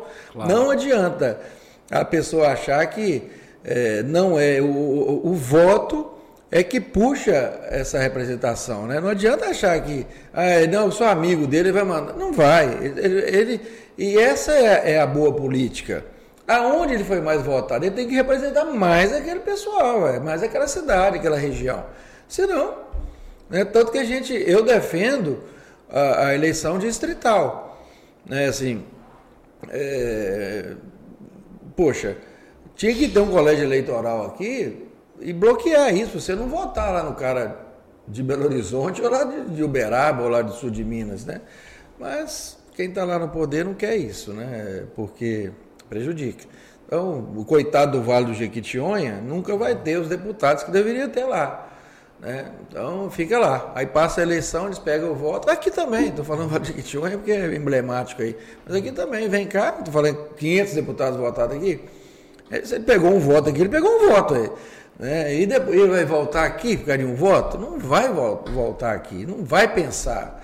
Ele vai pensar no mapa de votação dele, vai pegar a primeira cidade que foi bem votado, assim como, é, vocês me desculpem eu falar, o Exílio foi o mais votado aqui. Para onde ele mandou mais recursos? Pode saber no mapa de lá que foi para cá. E tem que ser para cá, né? Então, é, essa é a política do, do voto. Então, vamos votar gente aqui. Nós temos 200 mil votos e joga fora. A maioria dos votos. Dava para fazer muito mais. Então, né? você imagina, acho que o Recife teve 30 mil votos aqui, né? Por aí. Uma coisa assim, né? Não sei exatamente, mas acho Porque que é muito aí. voto, mas são 200 mil votos. Aí você pega os outros dois com a votação que teve, você não chega a 70. E os outros votos? Cadê? Perdemos eles, velho. Pulverizou. Pulverizou. É, então a, a gente precisa aprender a votar. A a votar. deputado estadual foi ainda pior, né? Pior ainda. Pior aí a gente vai lá e vota, distribui mil votos para 500, até menos, né? Até vai dar 400 votos na média, vai dar 400 votos para cada. Isso mesmo? Ah, não sei. Isso é... Contei, eu não vou conseguir fazer agora, não. Na média, vai dar 400 votos para cada candidato, é isso mesmo, é 400 votos para cada candidato. E não vai eleger ninguém. E aí não a gente não vira prioridade de ninguém. É, não vai eleger ninguém. É se, você for, se você for fazer uma análise, é, quase o mesmo tanto de candidato a vereador. É, ué. É verdade. É, você, ter, você, ter, você ver como que é bizarro. É, geralmente tem 500, né? É, 6, 500 a 600. 600 é. E para deputado, 500 deputados votados. Aí a gente pulveriza, dá, eu fiz a conta aqui, viu, galera? Aí na média dá 400 votos por candidato. E aí você pensa, o cara vai fazer, igual o prefeito falou, o mapa lá das 10 cidades que foi, foi mais votado. Essa aí vai entrar onde? Cidades, né? vai, é. entrar no mapa. Vai entrar no mapa dele. Tem jeito. E aí a gente Matemática simples. Então, galera, ó, esse ano, ano de eleição, vamos votar de quem valoriza, quem está aqui na nossa região, quem conhece, quem trabalha por Valadares. Quem trabalha Valadares que a gente tem certeza que a gente tem mais frutos. e até mais fácil, se né? você tiver aí 10 candidatos a deputado estadual e 5 federal, exemplo, né? Uhum. É mais fácil até você analisar. Mais fácil até escolher. escolher, né? Uhum. Só que não é assim, né? O tanto de gente que tem material e tem aí. É, acaba contratando uma liderança e vai, acaba tendo voto, né? É um troço. Mas é assim mesmo, né? Então é questão cultural mesmo, né? De amadurecimento democrático, né? Falar de coisa boa, tô querendo puxar o assunto da Sudene. Por favor, por favor. Como é que foi toda essa parte de trabalho da Sudene? A gente viu que teve, parece, o, o, o presidente chegou a vetar, né? Teve toda essa, essa negociação. Como é que foi Retorno. conseguir a gente conquistar a Sudene pra gente aqui? E quais são as perspectivas também, né? Uhum. Pra gente depois que... Imagino que já, a gente já está começando a colher os frutos da. Sim, sim, é, sim, Como é que está tudo isso? É, na verdade, lá atrás, né, existiam várias propostas de lei, Câmara, Senado, às vezes pela Câmara, às vezes pelo Senado, com esse sonho de, de aumentar a, a região aqui da Sudene. É, se eu não me engano, em 2010, o, o então senador Aécio Neves não, ele era vice-presidente da Câmara. Vice-presidente da Câmara. Não era senador ainda não. Ele teve um dia de presidente lá e a, e a, e a pauta dele foi incluir algumas cidades aqui do leste de Minas. E, e chegou aqui até Teoflotone, até Campanário, né, que está a 90 quilômetros de Valadares. E, e, não tinha motivo de não ter, che, ter chegado até, até o Rio Doce. Porque se você pegar é, o Espírito Santo, desde muito tempo, é o norte do Espírito Santo. O norte do Espírito Santo é considerado do Rio Doce, que é ali Colatina, né? Para a esquerda, para o norte. Então aqui também, que tem o mesmo perfil climático, mesma coisa, é, e aí não, não, entrou, naquela época não entrou. É, e aí daquela época para cá criou uma, uma curiosidade dos, todo mundo da região. Ah, por que que, eu vou dar um exemplo ali que a gente convive muito, é, campanário, pescador, estão, na, na, estão desde aquela época na área da Sudene. Aí você tem pertinho Jampruca, São José Divino, que é a mesma coisa, não entraram. É, aí você vai, vai né, então aí aparecer os deputados fazendo a proposta para aumentar. E aí, eu, eu te falar, boa política é, é importante. É, tinha lá um projeto de lei parado, né? É, e aí foi levantado esse projeto de lei há uns quatro anos atrás aí, em 2000 até antes da gente assumir lá, lá para 2016, foi levantado lá. E, e antes até de, de, de, estar prefeito, eu fui a Brasília várias vezes, e isso aí não é, é cria de um pai só, é muita gente que tem que estar envolvido. E eu quero render a homenagem aqui ao, ao atual deputado federal, Fabinho Ramalho, que ele estava na vice-presidência. A importância né, de uma mesa diretora, de qualquer que seja, de vereador, de deputado, de senador. Ele era o primeiro vice. E ele articulou, né, de, de então, levantar essa lei e começar a trabalhar. É, o relator foi até o Eros Biondini, também é deputado, né, até, até tem voto em Valadares. E, e aí fizeram essa, é, essa lista de, de, municípios. Inclusive, uma discussão. Na época eu, eu, eu vi a lista, vi que estava faltando município, que estava é, tipo no meio, e eles, como eles não conheciam, é, não, esse município aqui tem que entrar, está no meio aqui, não tem condições. Aí foram fazendo, mas, é, inclusive é, tem município aqui é, que, que, que, foi penalizado. Né? me parece, por exemplo, que Inhapim entrou e Apu não entrou, a divisa ali, então vai ter esse problema aí, sempre vai ter. E, e aí foi colocado em votação na Câmara, que é muito difícil, porque são 513 deputados federais. Né? E com a articulação do Fabim, é, o deputado Ercílio não era deputado ainda, é, passou. Né?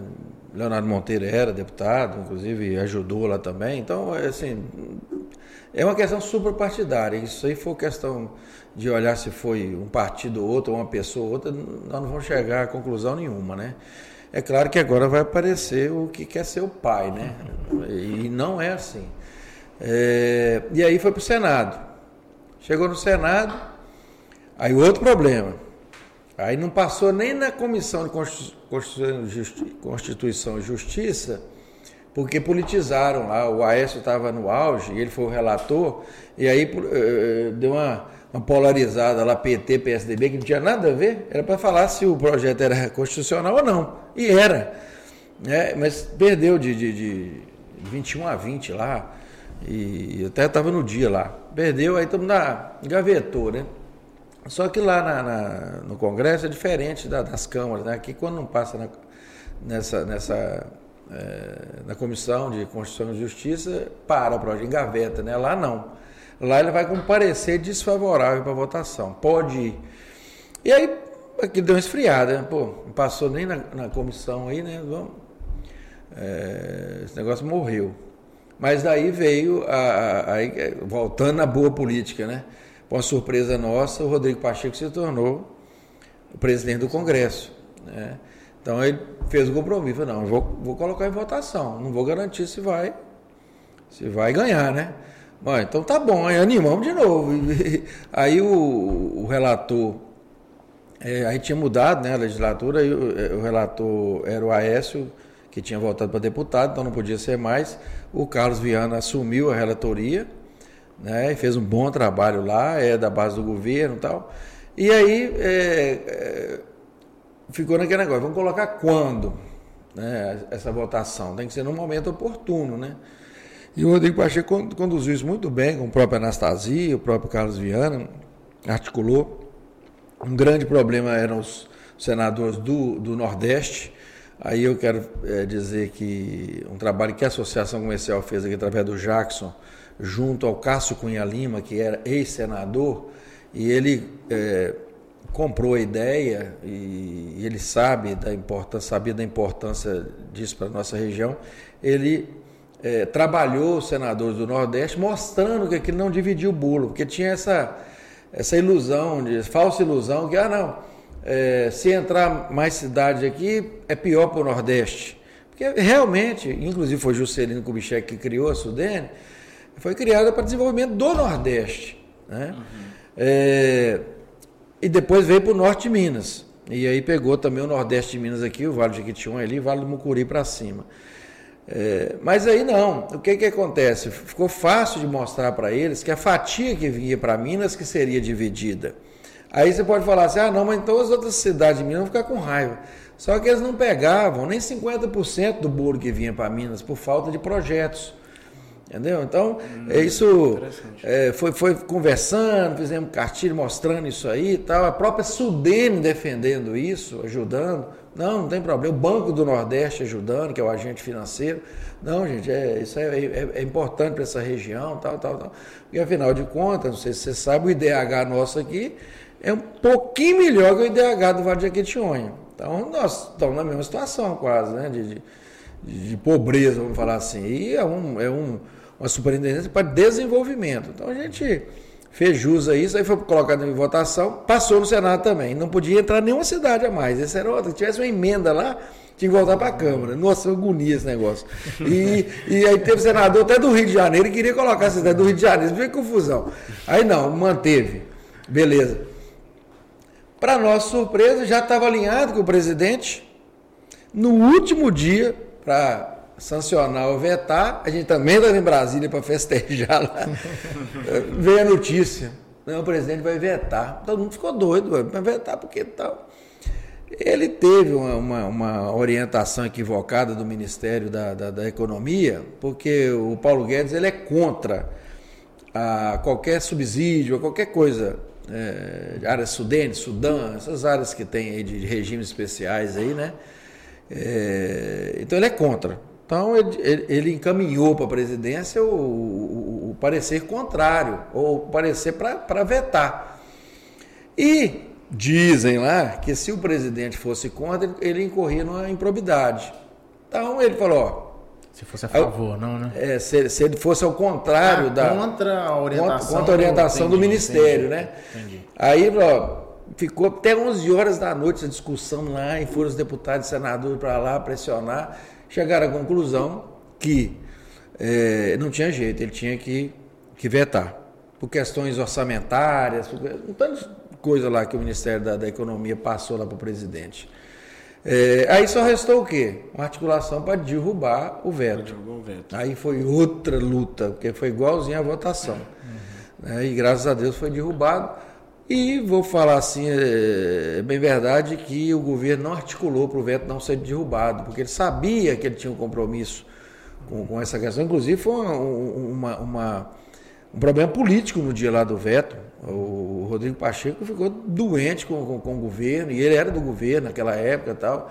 O Carlos Viana, Carlos Viana da base do governo, inclusive, é, acho que é o segundo homem lá do, do, governo no Senado, é, foi contrariado e tal. Então, aí articularam também do governo não trabalhar é, a não derrubada do veto, né? E deu certo, e aí foi, aí já é publicado automaticamente, independia do presidente.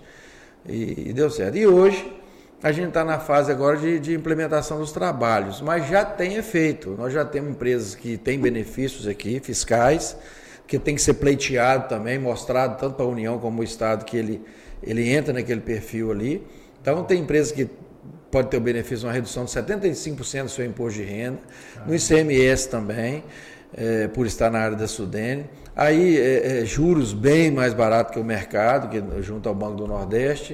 O Banco do Nordeste tive uma reunião essa semana já, nesse primeiro semestre deve abrir uma agência aqui, está no planejamento.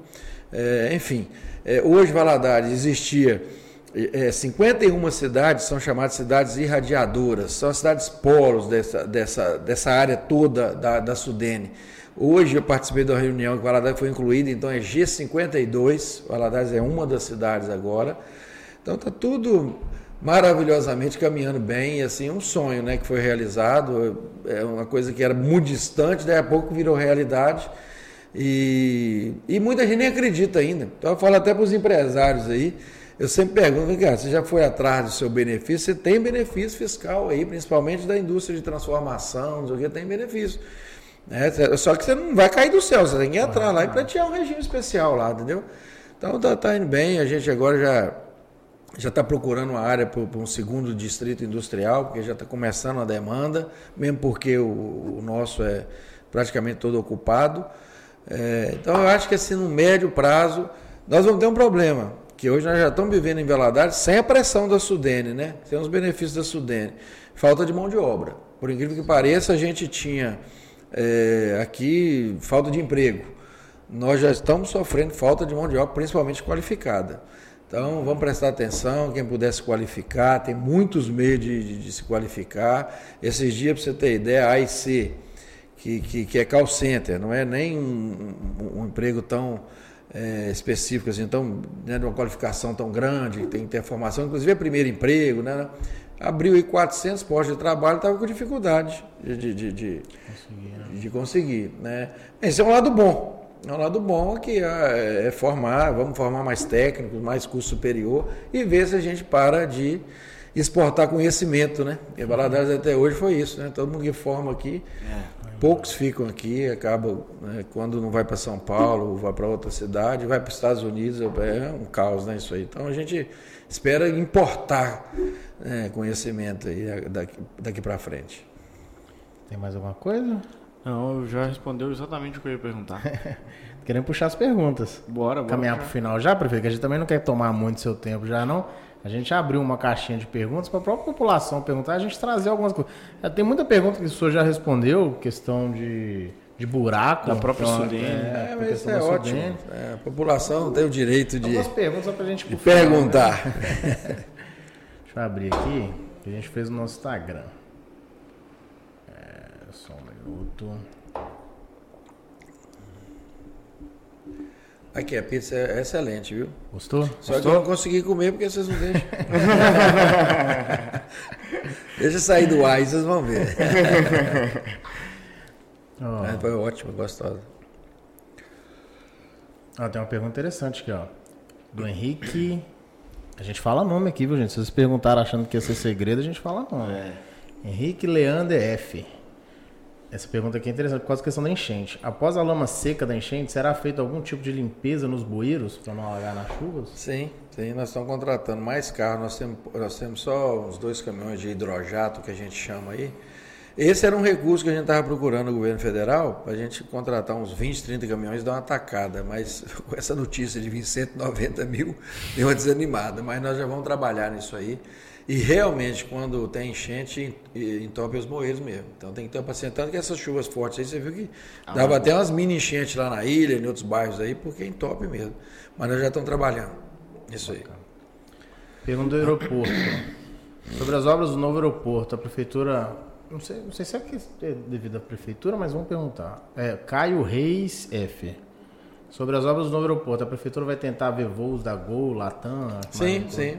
Essa é uma tendência para a gente sair fora, com todo respeito à Azul, que faz um, um trabalho importante, mas monopolizou os voos regionais, isso é ruim para a gente. Tanto que o preço de uma passagem daqui para Belo Horizonte é mais caro é, que daqui para a Europa.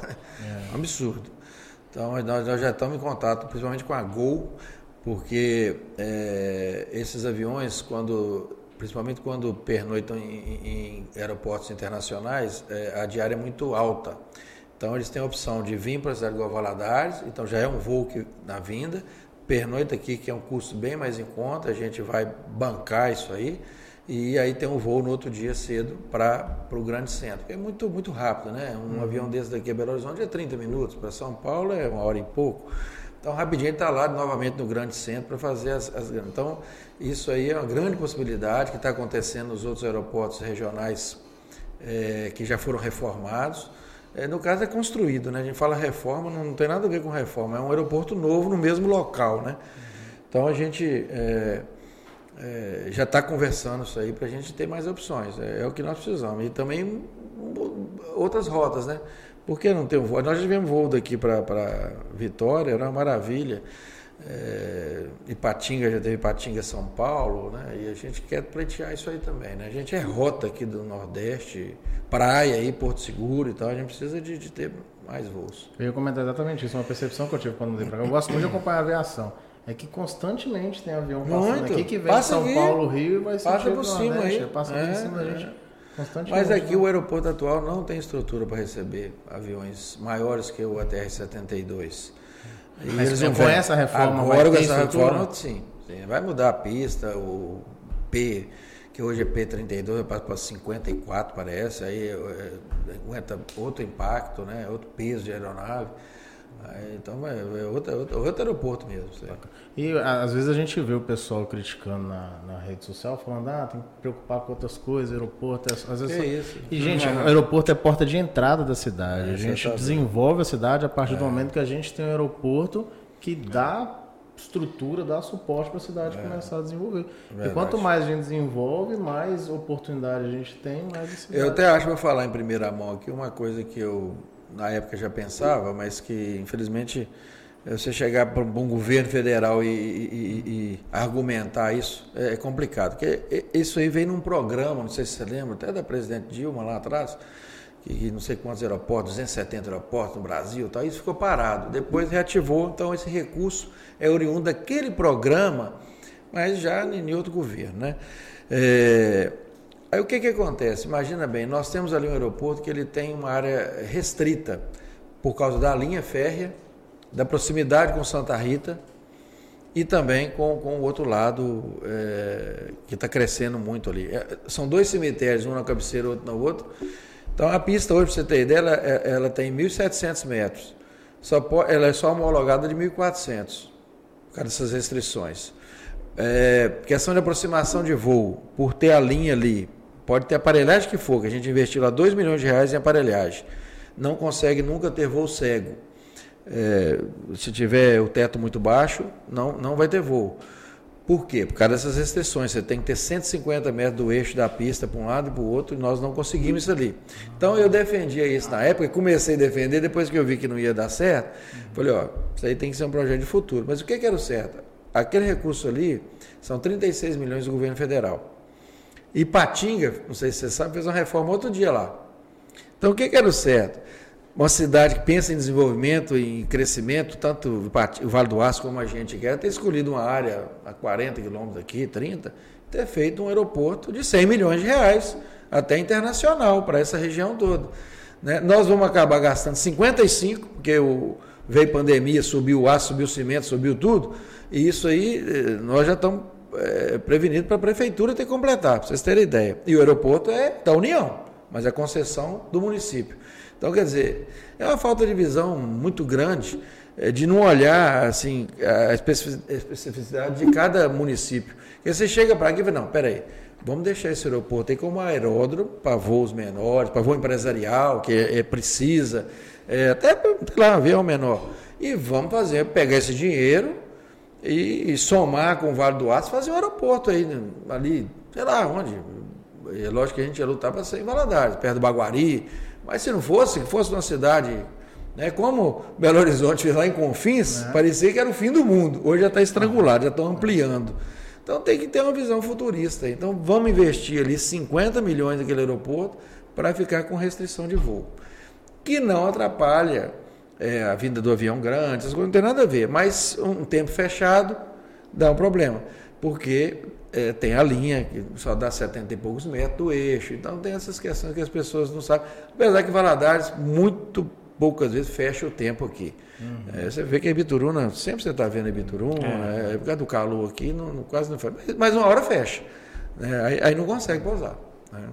Essa questão que você comentou na, do, do, do, aeroporto ficar, tem um amigo meu até que recentemente comentou. A gente tem um quase que um triângulo aqui de cidades polos, podemos dizer.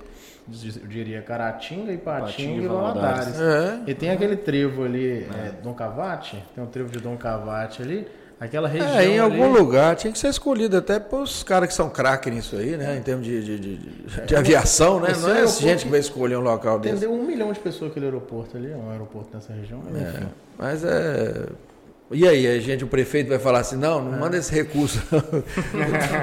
Está morto. Está morto. Tem, tem, tem que fazer isso aí, né? Prefeito, o João Carlos Pinheiro da Silva está falando das estradas rurais estão precisando de cascalho, tipo comunidade São Gabriel, perto de Chonim. Ó, oh, é...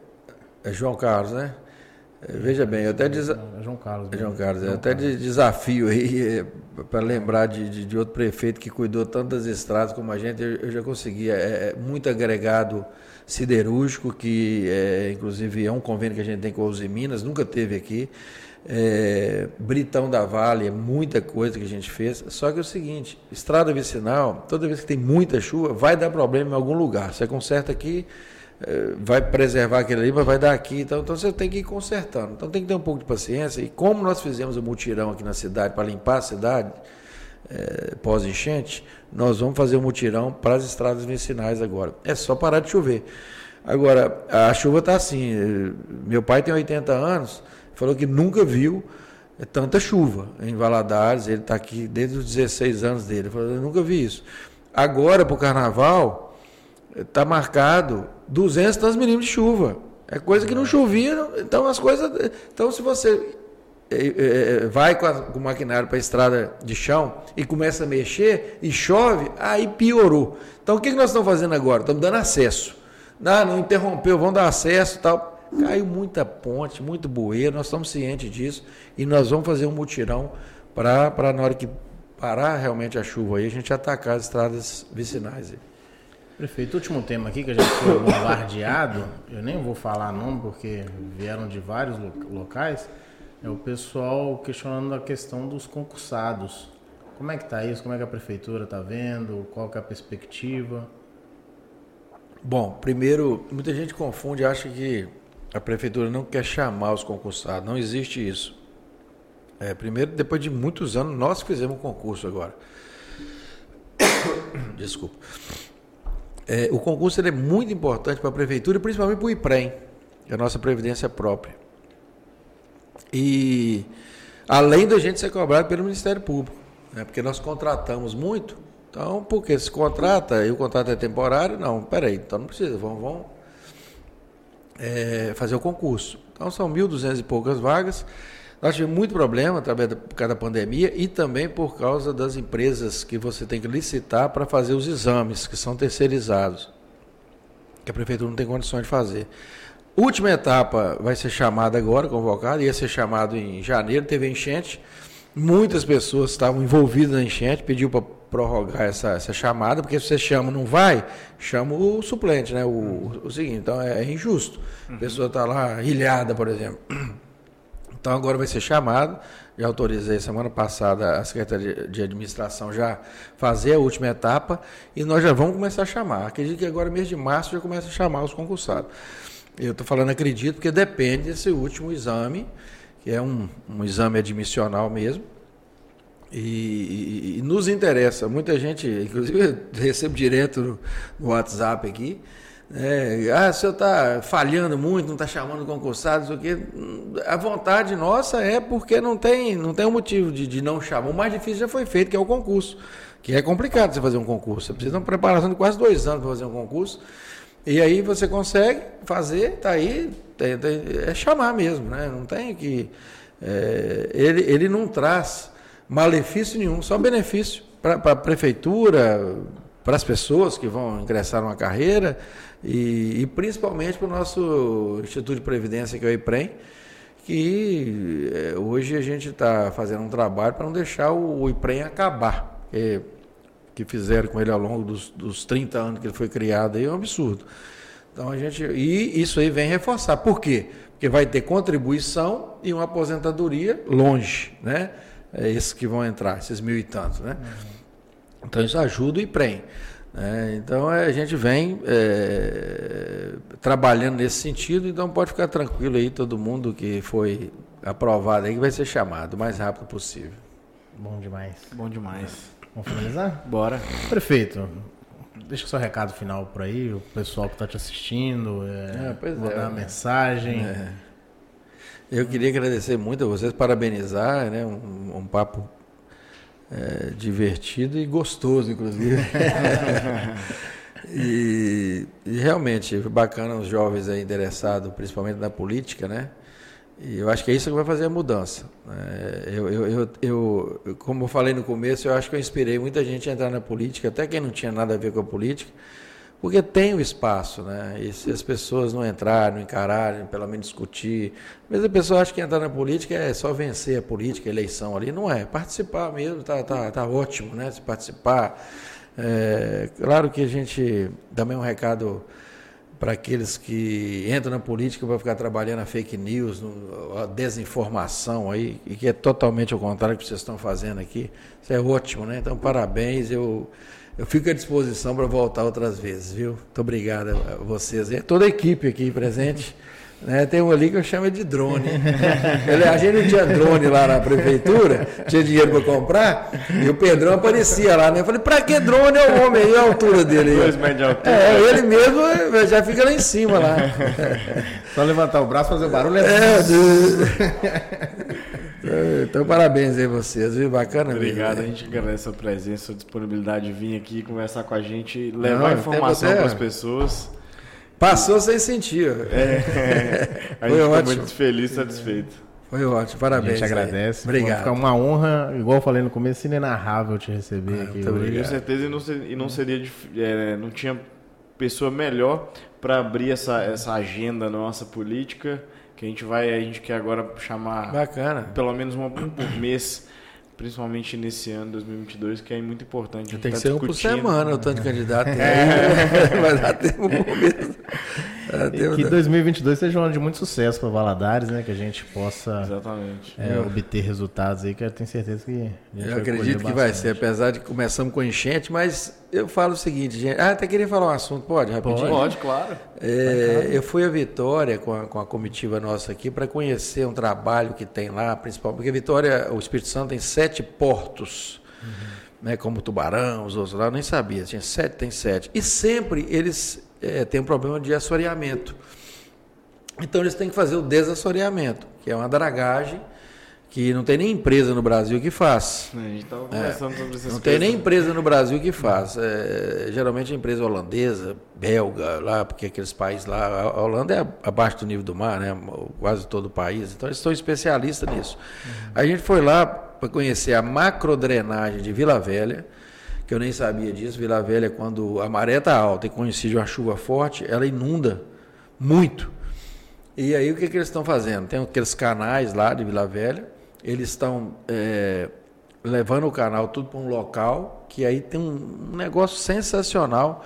De, de, aí fecha o canal com a comporta uhum. e ali pega e drena, ou seja, não tem enchente mais, não vai ter em Vila Velha mais. Mas essa é a solução de Vila Velha. E aí eu levei para lá, falei, eu quero solução para o Rio Doce, porque ninguém aguenta. Quase todo ano agora tem enchente, né? É. claro que a gente sabe que o rio está assoreado. Rita Soriano. É, então, o que, que nós né, podemos fazer? É, o que, que nós podemos fazer? É, então, eles falam, não, tem condições. Hoje nós estamos desassoreando, para você ter ideia, fazendo a dragagem do rio Madeira, que é um rio é, preservado, é um rio com mata, tudo lá, só que para para ter uma, uma, navegação melhor, estão fazendo a dragagem do Rio Madeira. Falei, pô, quantos quilômetros? Não sei quantos quilômetros.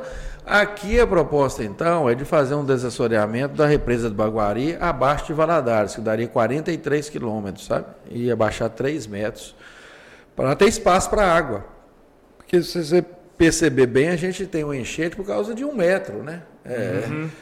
Se, se, ela, se ela só chegasse a 2, não fosse a 3 e tanto, não teria enchente. Então, eles estão fazendo estudo, a gente é, pediu um pré-estudo, aliás, e está muito oportuno, porque nós vamos pleitear junto à, à Vale e as empresas donas da Samarco esse recurso, que não é pouco. Por exemplo, Vila Velha é uma obra do governo do Estado, para fazer isso, eles estão gastando 450 milhões de reais. então é um negócio muito alto para o município fazer. Mas na repactuação que a gente está trabalhando, da, da, tragédia de Mariana, é, a Vale já aceita pagar para Estado, União e municípios mais de 100 bilhões. O, a União deve sair com uma boa parcela, em torno de 15 a 20 bilhões. Então nós vamos pleitear, pleiteei lá no, no último encontro que teve, dia 14, o último agora é, em Aracruz, uh, o ministro estava lá, o ministro do Meio Ambiente, e falei assim, olha, a gente quer obra estruturante é, para a nossa região. E o Rio é federal. Se, se a União vai receber um recurso bom, Vai levar esse recurso para onde? Para outra bacia? Tem que é. gastar. E a cidade mais impactada, aí eu mostrei um vídeo lá, é, foi muito oportuno, inclusive hoje o, o, pessoal me ligou de Brasília, que repercutiu muito bem. É, nós queremos que gaste aqui, ué. No Vale Rio justo, Doce, é. é. a tragédia é aqui. É. Né? Então a gente vai pleitear isso na repactuação que está sendo é, construída em Brasília, no CNJ, e a gente vai colocar esse projeto lá para ser a, o, o pedido de Valadares é, para ver se a gente eh, acaba ou mitiga ou atrasa essas enchentes. Que vou falar que né, a gente não pode falar que natureza é natureza. E nós fomos para dentro do rio também. Né? A verdade é essa, né? Mas eu acho que se a gente tiver uma caixa do rio melhorada ali, e inclusive tem outras tecnologias também. Você pode fazer diques, você pode, com a própria o desassoreamento do, do, do rio, você faz diques, você coloca em bags. E eles têm várias tecnologias lá, sabe? Falei, ó, eu não sei o que, que é melhor. Vai lá, estuda Valadares e apresenta a solução para gente. Né? Então, é, ou seja, tem a viabilidade, precisa de recurso. Né? Recurso Valadares tem para isso? Não tem. Né? O orçamento nosso aqui é menos de um bi por ano. Você imagina você falar em 500 milhões ou um bilhão para Valadares. Você não vai Muita gente fazer. receber esse salário aí, né? Você não vai fazer a obra, você não vai fazer a obra. Então tem que ser obra de Estado e da União mesmo. E o Rio é federal. Então a gente viu lá assim, com muito bons olhos a viabilidade disso aí. Empresas seríssimas estão fazendo já um pré-estudo para a gente já levar o governo federal para depois aprofundar e aí tendo o ok lá fazer o estudo do que, que vai fazer. Então estou com muita, muita esperança aí da gente ter uma solução que a gente não imagina e fica parecendo que é longe demais, né? Ah, Vai, tirar desassoriar o rio, tá doido, tá? É, eles fazem a batimetria, é, porque tem lugar que vai ter que tirar é rocha, tem lugar que vai ter é, talvez um local de escape de água. Eles falaram que tem muito isso. Você pega aí antes de Valadares, a- a- a- localiza um- uma área aonde você, ah não, vai chover muito semana que vem, você já desvia a água para ali para na hora que chegar a cheia ter espaço para ir embora. Então tem Legal. tecnologia para isso. Agora, é isso que eu falei, né? precisa de, de, de- de um recurso maior, mas eu acho que a gente tem que pleitear, que está no momento certo que vai ter a repactuação agora e a Fundação Renova, a tendência dela é ficar só com o que aconteceu daqui para trás e daqui para frente é um novo pacto com, com a Vale, BHP, as empresas todas aí, para realmente vir um benefício, um legado, porque é, eu até discuto, a indenização individual, beleza, você teve prejuízo, você e tal, ótimo. Mas o que, que ficou para a cidade? né? O que, que ficou para a comunidade mesmo? Não precisa. A nova captação vai ficar, que está aí devagar, mas está saindo, vai sair, que inclusive é acordo da justiça. Né? Já está aí, sei lá, 40% pronta é, 30, sei lá, mas é porque a gente é cobrando saia fiscal, a gente cobra, cobra, dos 35 quilômetros de adutora tem 17 pronto, então está menos da metade. É, mas vai sair. Então isso é um legado que vai ficar. né? Parar de, de, de- preocupar com a água do Rio Doce e pegar a água do Rio Corrente, que é uma água melhor, e nunca vai ter barragem que não tem acima, não tem enchente, não tem problema nenhum para captar água. Então precisa deixar o legado para o coletivo, né? A indenização individual é importante, mas se não pensar no coletivo, não vai, não vai sobrar. Então, acho que essa questão do, do- da dragagem do Rio Doce, o desassoreamento, é uma questão que nós devemos brigar por ela, que tem viabilidade. Agora, eu vi lá no Espírito Santo que tem.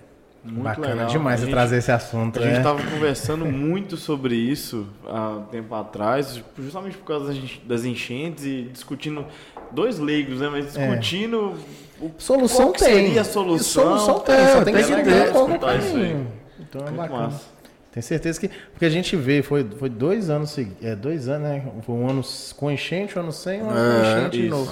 Então essa- esse aumento de frequência. Se a gente não correr atrás, igual o senhor está fazendo esse trabalho, vai ser ano após ano que a gente vai, Vai ter, ué. prejuízo. É, justamente. Antigamente a enchente vinha de 20 em 20 anos, né? Quando vinha uma cheia é, só de água suja, né? Agora virou esse caos dessa lama, aí, então nós temos que correr atrás para desassorear mesmo. Perfeito. Beleza. Parabéns pelo trabalho. Obrigado, obrigado. Obrigadão por ter aceitado o convite. Tá lembrando dos presentes? Não? Ah, rapaz, estou esquecendo os presentes aí. Tá vendo? Prefeito, nós temos. Ah, rapaz. Nós temos. A Backstage mandou um presente. Da Ah, Backstage. mandou Obrigado. um. É o Tião lá, não? Mas é o Foi o Pedro. Pedro é filho. Foi o É, Pedro e o é, Douglas. Obrigado, é. Muito obrigado. Aos maus Vou abrir, vou abrir então. A então gente, não, a gente não bebeu cerveja, prefeito, mas fica a Vai. cerveja Nossa, aí, ó. Pesado, é. pesado. Pesado, A gente não bebeu, mas fica aí pro seu É o churrasco. no carnaval agora, pô. Carnaval, isso aí. É é. verdade. Deixa comigo. Tem três rotas aí da House Malt. Muito obrigado. É aí. importante dizer que o pessoal da House Malt quiser presentear também, a House Malt tem essa opção. Exatamente, de- é um bom... bom É a primeira dia. vez que nós estamos trazendo aqui no. no- É uma excelente opção de então. presente aí pra todo mundo. Fica a dica. Muito obrigado aí, viu? A vocês aí. Obrigado mesmo. E E é isso. vamos finalizar? Vamos finalizar. Perfeito, mais uma vez te agradecer, parabenizar pelo trabalho, parabenizar por essa liderança em Governador Valadares. E é isso. E pra vocês que ficaram até aqui, Ah, é muito tá obrigado. Ali, ó. Nós Muito- é. no começo de novo. Pessoal, se inscreve, deixa o sininho, assina, quer dizer, assina o sininho, deixa o comentário. Opa, tá naquela câmera ali. Deixa o comentário aí, se inscreve no canal, vai lá no nosso Instagram, arroba BitCastGV. Isso. Segue a gente lá, dá um apoio, que a gente está fazendo esse trabalho aqui, trazendo todos os tipos de informações, um retrato de todos os ângulos de Valadares, para que você possa formar a sua percepção da nossa cidade do ângulo de outras pessoas. É isso? É isso. Agradecemos quem ficou até aqui e até a próxima. Valeu. Obrigado.